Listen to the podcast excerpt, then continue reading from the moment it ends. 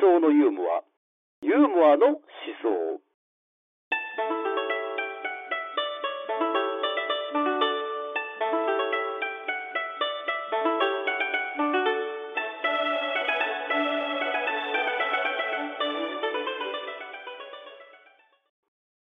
なんかこの歴史にこだわるっていう点がオルテガが保守主義とかって言われるゆえんではあるんですよね。だただの保守ではないんですよ。どういうことかって言ったら歴史っていうことを踏まえた上での、その中でのじゃあ現在どうすなきゃいけないかっていう問題なんですよね。そうなった時に全く現在を無視するわけではないんです。逆にその歴史がこうだった。じゃあ過去は過去なんだからそのままやればいいんじゃないかっていう考え方には距離を取る人なので。なぜなんだったらもうオルテガさんっていうのはスペインっていうものがあの過去のそういうような習慣みたいなことを出しててスペインっていうのがやっぱ理性的に統一されたいっていうことを誰よりも願ってた人なんでそういう意味ではリベラルな人だったんですよ、まあ、それが現実できたらできないっていうのは別として。でさっき言った後期凡俗な性みたいなことの国の中の関連した話で言うと、はい。これねやっぱ立場のある人はこれ読んだらあ自分は凡俗ではないやっていうふうに思っちゃうんですけども。まあ安易な考え方ですよね。えー私はもうね高貴なノーブルな、えー言い方ですから、とかっていうような人に、うん。あの本当冷や水を浴びせるのが、専門家に対して、うん。あのオルテガが言ってるところがあるんですよね。要は専門家が悪いっていうことよりかその科学近代科学っていうものの特質として、あの何が起こるかっていうとだんだんだんだんと細かいことっていうものをしっかり分析していきましょうっていうのが近代の科学の歩んだ歴史だったんです。はい。それはそれでいいことなんですけども、うん。それがエスカレートしていくと何が起こるかっていうと自分の専門以外のことを一切やっぱ顧みないっていうようなそういうような態度っていうものをする人が多くなってくるわけですよね。特に文系よりは理系ですね、うん。えーその程度が必ずしもが文系ですよね。僕は文系です、僕文系。まあよかったねそれは、理系の方いらっしますあありましたただその理ね系が悪い理系が悪いっていうことじゃないですけどねやっぱ研究職してる人がちょっと悪いっていうのでそういうことなんですねじゃあそれも問題があってで文系の人がじゃあみんないいかってそうではないですよ。いや文系の人でもやばい人はいますからね、うん。そうなんですよ。結構これね本当にあるんです大学とかの世界だったら特に私ちょっともうまるまる学の専門ですから他のことは分かんないし興味を持つこともないしでそれでやっぱある程度のお金もらえるわけじゃないおねまあ、お笑いのお客さんでもたまにいます私たちはもう何々のファンですから。それ以外の人たちは興味ないです。えどどの？芸人のファンですか？意地悪意地悪な質問なんですか？あの言ってくださいよ。いやいや。僕はそんなこと思ったことないんで言ってください言ってくださいいやそんな人いらっしゃるんです聞きますよね僕はあのお笑いライブ出ないからわかんないですいやそれも問題ですよ。あの出ないのにそういうことを言うってあなったてじゃないっていう人なんかいるよねっていう話を聞いたことありますね。ね。まあでもそのやっぱそのあれですよ賞レースのね1回戦2回戦とかすごいじゃないですかやっぱ。うん。吉本の人気な人たちがはい。もう出番終わったらもうごっそりいなくなるとかあるじゃないですか1回戦。でそうですね、あの対まあよくあることなんですよ。うん。賞レースって。人気者とかうん。出た後に全くライブの流れとか無視して帰っていくっていうね、感じ。まあ、別にそれをやっちゃいけないって禁止するようなこう人はないので、それをやっぱ止めるってことは否定はできないしどうこう言うつもりないしそれはもうその人の実力のある人の持ってるまあ腕力だって言えばそれまでなんですけれども、うん確かにそのただあの今お笑いがちょっと難しくなってるのは何なのかなってことを考えた時に、ジャンルになってしまってるっていうのは一個あるかもしれないなって思っちゃいますよね。ジャンル、うん。ななんかねたまに僕考えることがあるんですよ。うん笑いって何のためとかどういう時に起こるたりした時に効果を発揮するものなのかなってなった時に例えばこういう硬い話をしてるとうんそれで硬いだけだったらちょっと頭が疲れると、うん。それで一言二言ね、うん。なんか冗談を言ったり、うん。なんか変なこと言った時に突っ込んだりした時に起こるっていうことが笑いだってなった時に、そうですね、その純度を高めていけばいくほど何が起こるかって言った時に、笑いが笑いだけで成り立つってことがあるのかなってことをたまに考えたことがあるんですよね。あとかもしくは笑いだけをなんか積み込んだものを他のなんかことに当てはめようとした時に関連性ができてくるのかなとかそれを考えた時にやっぱお笑いの純度を高めたものって何かにリンクさせようとした時に別の表現につなぎ合わすのがとっても難しかったりとかってするんじゃないのかなとかっていうことがあったりすると思うんですよ。なんか上岡龍太郎が言ってたことですかね、まあ、その要は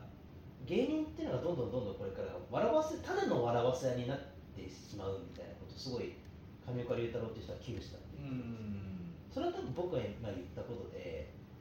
もともと笑いっていうのはなんかなんか笑いを取りながら何かを伝えるとか、うんうん。そういうものだったのが、うん。メッセージなく笑いまあそれでもね面白いは面白いとは思うしそれで需要もあるから僕はその部分は否定できない部分ももちろんあるとは思うんですけれども現にやっぱりちょっとあるじゃないですか。ネタ強いだけで売れてないみたいな 現象がなぜ起こるかってなった時にこれ非常に厳しい言い方ですよ。あ割とまあ誰って具体的なこともちょっと言わないし、この現象なんだと思うんですよ。あの人笑いは取れるけどじゃあそれ以外何ができますかっていうようなその使いどころの差ってやっぱ大きいのかなとかって思ったりするんですよね、なんかもええ。うあれですよね。ネタ面白いのは当たり前だからもうええ。何できるっていうっていう世界世界になりましたよねええ。今ねそれっていうのがまああの考えていくと当たり前の世界なんですよね。ただ単純に今芸人っていうものの人口が増えてきたから、やっぱ単純にそこでの競争が激しいと。だから誰でもまずいろんなことをやらせるっていうような状況ができないから一回ちょっと笑いを純粋にあの精査するっていうシステムを作ってそこで勝ち上がったものを救い上げようってそうしないとちょっとタレントを使うっていうシステムが回らないからそういうふうになってるんだと思うんですけども。たまにだからねちょっとふっと思う時があるんですよね、うん。もちろんネタを強くして面白くなってライブで受けを取るは絶対必要なことなんですよ。だからそこでとどまるかそこから先にじゃあ自分の描くタレント像なり芸人像なりっていうものがどういうものなのかっていうことを思い描くってなるとなかなかそこまで思い描けてる人っていないような気がするんですよね、それはもういないって意識してそうしないんじゃなくてそれをやることがすごい難しいからだと思うんです単純になるべくこういうことをやってるってのはそこもありますからうん神岡アリゾンなんですよ。神岡に神岡アリゾンなんですよ。このこの読書会は、ね。えーそういうね。そういう意味で言うと。僕はずっとケイシー高峰だなと思ってましたね。あまあ広く言えばケイシーさんもそのくくりにそ入るんじゃないですか。そのくくりですよえねーだから善次郎ともつながってるし善次郎とつながれてないです。あんまりどんどん読みたくないですけどあれですねあの訂正してくださいよ。いや僕は善次郎さんとはちょっと交流ないんで。嘘つけ。ライブで一緒になったりするじゃないですか。自己欲しいになってきましたねまあちょっとよろしくお願いします善次郎さん。ね はい。ポッドキャストで流すときは消しましょうか。大変なんで善次郎多さん。分多分消さないでしょうけど。まあ今何かと話題ですからね善次郎さんもね。まああの人もまあいろいろね器用公平ある人ですけども割と善次郎さんはそういう姿勢がある人ではあると思うんですよね。いやすごいですよ。ええ。うん。ただまあ大事なのはね、まあ、なんか笑いを忘れないってことももちろん大事だし、バランスがやっぱ難しいですよね。うん。何事もね。そこで笑いがなくただやっぱり思想を語るだけだとそれはもう芸人ではないですし、うんうん。笑いはいっぱい取るけど中身なかったらそれはそれでね。まあ、難しいんですけどね。そこに需要があったら確かにそれはそれですごい意味のあることってなっては、うん、それはねどうなんでしょうね。今すぐにそれの良し悪しって判断できなかったりする問題はありますよね、やっぱね過去をね振り返ってねいろいろと判断しないといけない。いけないとかっていうようなこととか、たくさん芸人がいてやっぱ名前の残る人が誰かっていう考え方から見るといいですね、結局円達あっちゃこがなぜ残るかって言ったらまず漫才の形を確立したっていうことだったりするわけで、ということは何かっていうことその形を確立してないような芸人っていうのは多分たくさんいたっていう背景があるわけですね。ただ誰もその人が残ってないってなると、それはどういうことかっていう問題とかにつながってくるし。もしくはあれですよね煙突あつこだけがすごかったのかっていう問題にもなってくるんですね、もしかしたら他にもやっぱすごく注目しなきゃいけない芸人はたくさんいたのにそれを僕たちが逆に見ないで忘れ去ってしまってるって部分もあったりとかしそれから修正されちゃったかえー。とかってことですよ、僕断食芸人っていう小説があってねそれが好きなんですけど断食芸人ってどういう芸あれかっていうとカフカの小説なんですけど、あの断食をしてる芸人がいるんですよ。だけども昔はもてはやされてたと。だけれども誰も断食するってことに興味が見てる人がなくなったら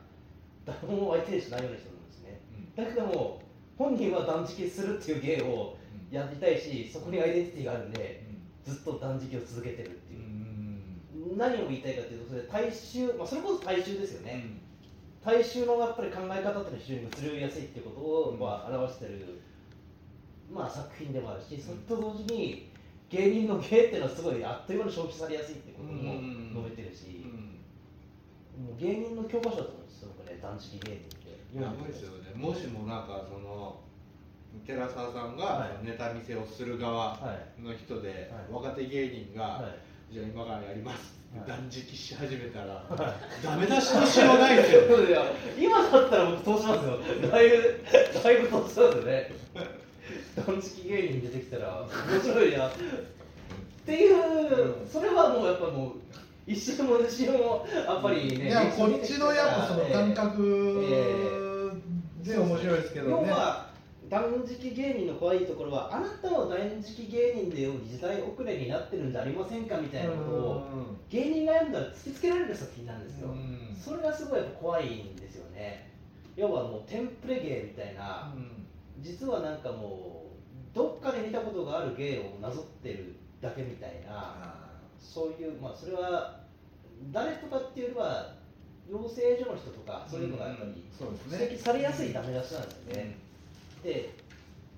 やっぱ絶対売れない芸風ですねそういうものっていうのは。そうです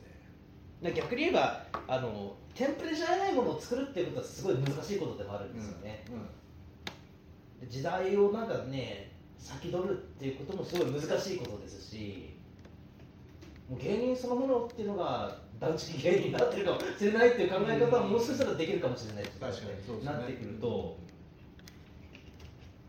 そういうような話が出てきていう話なんですよだからもしかしたらこの専門家っていうと別に今で言うとアカデミックなものだけじゃないかもしれないですね。何でもやっぱ専門的に語れたりとかね。論説を述べ合ったりとか、うん。そういうスタンスで入れるような時代だからこそ、うん。まあ、全体を把握するっていうのも難しい時代のこれが難しいんですよね。なぜならやっぱこれだけ社会の仕組みが複雑になってる時代に今理系をうんぬんかんぬんって言い方しましたけども逆に今こそ理系の学問をしっかり勉強しないといけない時代だと思うんですよ、っていうのは圧倒的にインターネットの時代ですよね、そうなってくるとじゃあインターネットの時代で一番誰が強いかって言ったらそれは結局はプログラミングができる人間ですよ。そこでやっぱりどういうような情報操作が起こってきてどういう構造でどういうようなネットの世界みたいなものが構築されているかみたいなことを、それは見渡せる人間が強いですよね、あこうやってやったら人間ってこうやって操作できるぱ一番司ってるのがうん。そういう人間なんで。うん。だからその意味で言うと僕っていうのも大衆であり専門家であるんですよ。うん。だから僕は大衆じゃないって言った島田さんはうん。非常に崇高な人だなと思いますね。全部それを見乗せてるんだなと気づいてくれました。やっとっていう皮肉にも気づけないどん底な性を送ってるってことを言いたかったんだけど気づかなかったかな、うん。あまあ気づいてますよ。大丈夫ですよ。あ痩せ我慢をしますか。らっていうふうになっちゃったりするんですよ。ね、そうですね。まあでもまあまあまあまあまあまあまあまあまあ、まあ、僕はまあでも大衆うん。まあ大衆でもあり専門家ですから僕も、生き生きましたね。だからそういう二面性簡単に簡単に分かりましたねこっち。すごい日ですね。うんそういう二面性が。コピー能力が高いですから。断食芸人だとかテンプレ芸とかって話をしてねすぐテンプレにしましたねその能力は天才的ですね。びっくりしちゃった本当すごいな。やっぱ二面性ありますよ。人って二面性の生き物ですね。二面性じゃ一面性しかないですよ。テンプレするっていうのは、いやまあまあ寺澤さんには表面しか見せないです。僕の裏面は絶対見せないですね。やっぱ一生り。見れ芸人ですから。一生別に。激人だったら裏目見せてくださいよ。やっぱそのお月様と同じですよね。もう地球にはもう同じ方向しか見せない。本当は裏もあるんですよ、そう言ってればいいですよ。そういうことじゃ扱いますから、もう。疲れちゃったな、もうな。いや大変な本ですもんねこれね疲れると思います、大変なんじゃないですか。すごいすごい。すごいですよ。ご立派。ありがとうございますご立派です俺手紙の気持ちが分かってきました。っていうことなんですよね。で、うんうんだから結構そのあのね今日 NHK では「100分テレビ長」って番組があって伊集院さんやってるやつ、ええ今年の2月に実はこの本が取り上げられたんです。あそうなんですか。はい。うん。でまあこれの、まあ、今日ちょっと参考にもした本なんですけども、はい。はいまあ、中島武さんっていう、まあ、この人は、えーポルテガの専門家というか、うん。人で、えーまあ、結構ね、これ、あの割と攻めた番組だったと思うんですよ、うんこの時代状況の中では、ちょっとちくりと、まあ、あえて政権側の人とかをやっぱ批判してるような、そういうような論調がすごい感じられる番組だったんだろうなっていうのは思いますね。でうん今あの NHK ってなかなかやっぱそういうことができないような時代になってて、おそらくもうこういうような本を紹介するって形であの間接的にちょっと今の時代がやばいぞっていうことを言うやり方に多分なってるんだと思うんですよ、うん、だからああこの時代にこういうことをやってたんだなっていう意味では、まあ、この本とかこの番組自体は、まあ、割とこの令和の元年を迎えつつあった時代状況みたいなことを表しているような番組うんだったっていうふうに多分100年後とかは言われるんじゃないですかね間違いなくね、何が今問題かって、まあ、この中島さん曰く、私は保守ですって言ってる人の保守的なあり方っていうのが保守じゃない。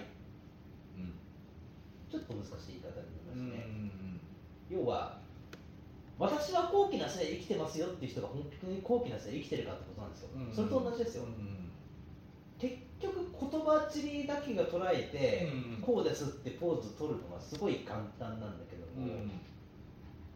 さっきやっぱオルテガの文脈で言った保守ってなると自分にとって都合のいい歴史で固めてそれで理論武装するっていうものが保守ではないってことが分かってくるじゃないですか、オルテガの理屈で言うとなるべく自分の考え方のその先に出たような知識とかも聞いて、自分と考え方も異なるような人たちの意見を聞きながら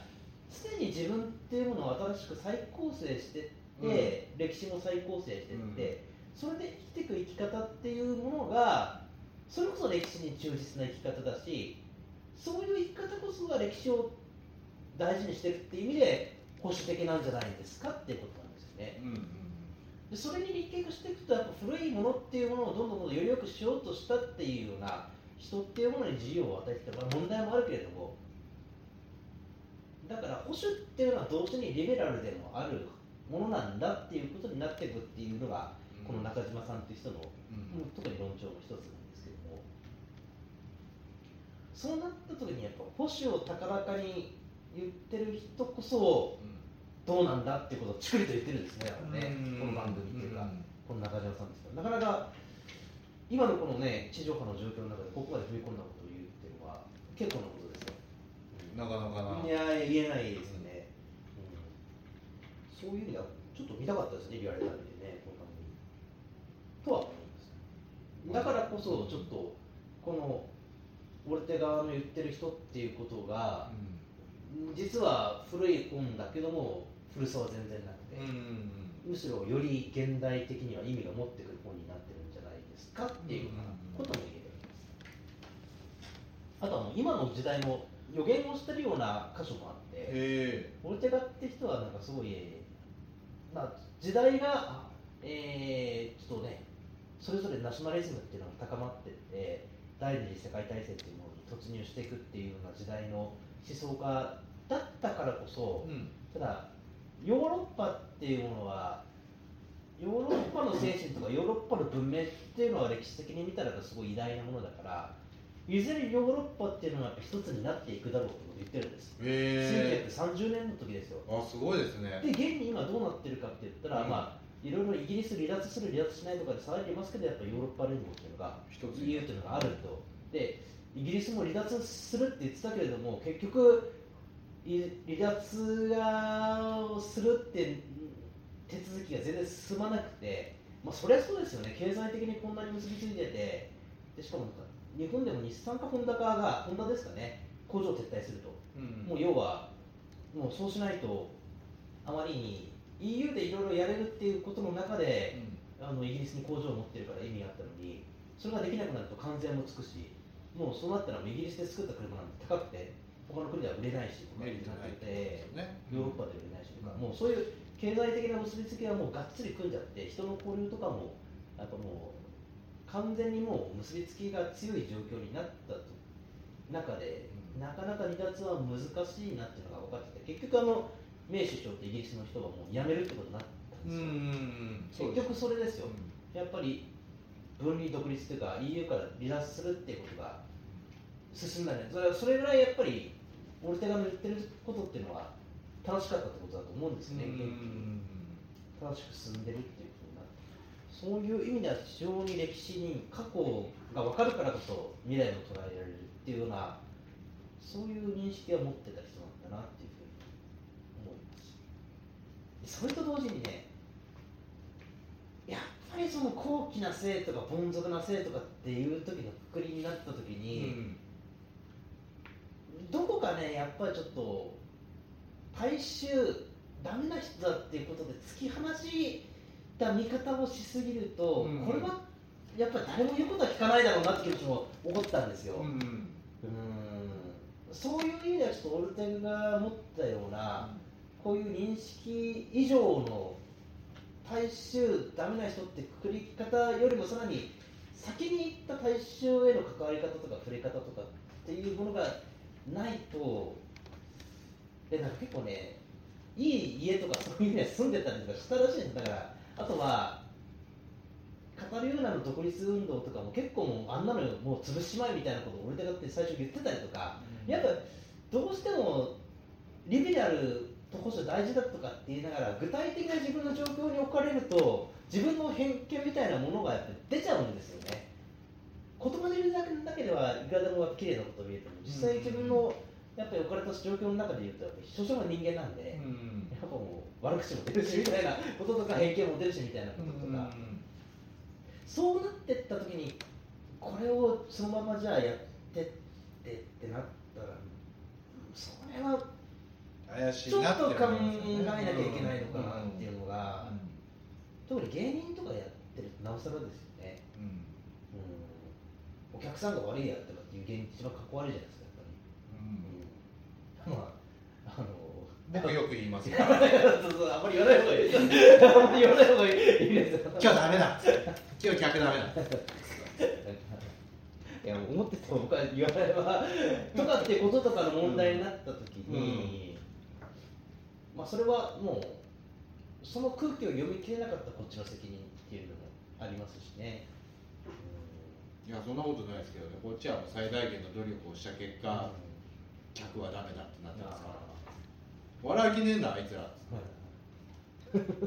なんでお金払ってまで笑いに来ないんだよ。頭おかしいんじゃないか。ってすごいですね。絶好調ですね今日。ねっていう日もありますよね。うん。ほぼほぼないですけど、ねうん。昔の話ですよ。今は最近はもうないですけど。どう なんですかねじゃあ過去を振り返って未来をちゃんと島田さんが構築できるかどうかそういうものも私は今後注目したいと思います。えー、よろしくお願いします、はいということであ今日も喋り尽くしてしまいましたね。あと5分ぐらいの時間なんでじゃあそろそろ今日は終わりにしましょうか。はい。はい、では、えー、思想の言わへん以上でございます。ありがとうございました。ボリュームが。